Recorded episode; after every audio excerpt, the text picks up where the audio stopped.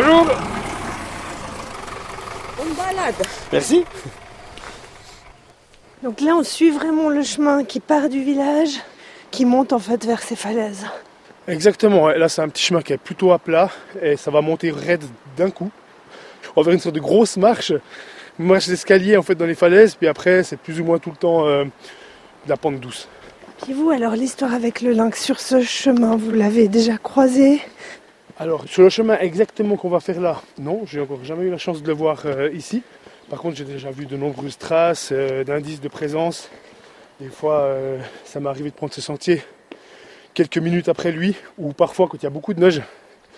Le, lynx il, aime bien utiliser en fait les, traces des promeneurs en raquette ou en ski. Comme ça, ça lui évite de s'enfoncer et il profite souvent de ça pour économiser bah, de l'énergie et marcher puis se déplacer plus vite.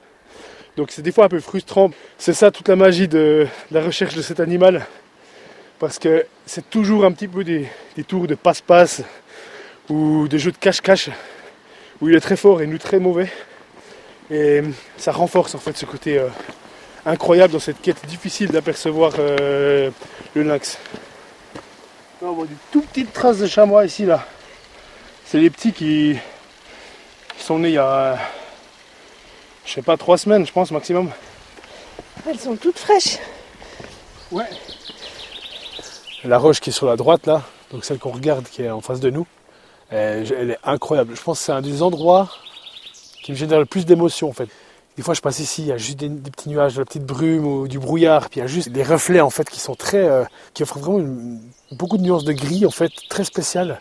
En hiver il est vraiment menaçant ce rocher, il est, il est presque vivant. Et je le trouve vraiment, euh, vraiment, vraiment, vraiment impressionnant et incroyablement inspirant. Quand je passe devant, je m'arrête toujours pour le regarder en fait. Ah il y a un renard là-bas, sur la crête là-bas. Il est clair là. Ah oui, il est beau. Au fond à droite, ouais. On a de la chance, hein, parce que voilà, il, a eu- il nous a vus. Ouais. On va le laisser gagner la- sa cachette, comme ça il va pas trop paniquer. Mais c'est assez rare quand même de les observer. euh. Là, on a vraiment bien pu le voir, on a pu l'approcher.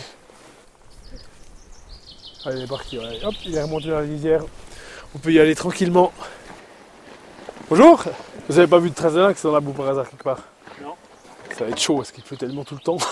Oh, je crois que c'est la première fois que je vois rien. On a vu l'aigle, c'est tout. Ah, vous l'avez vu Puis des marmottes, ouais. Ouais, ok, elles étaient dehors les marmottes C'est excellent. Ah, mais il y en a une qui est dehors là-bas.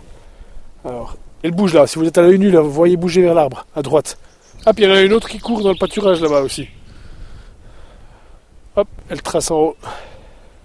Si on reste posé là pour, euh, prendre, les 4 heures ou pique-niquer à midi, on se met un peu en retrait.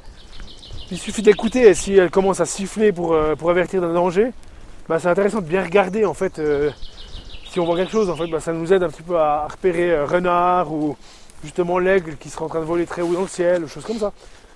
Et du coup, en fait, on arrive sur la fin de, de la marche, en fait, qui arrive sur une autre petite fontaine. Par contre, en été, elle est souvent à sec. Ah puis il y a une petite trappe là. Bah, typiquement, là, c'est un regard qui donne sur la source. Bah, typiquement, c'était à l'époque, c'est dans ce genre d'endroit où on l'ouvrait puis, euh, puis qu'on pouvait trouver une bouteille d'absinthe.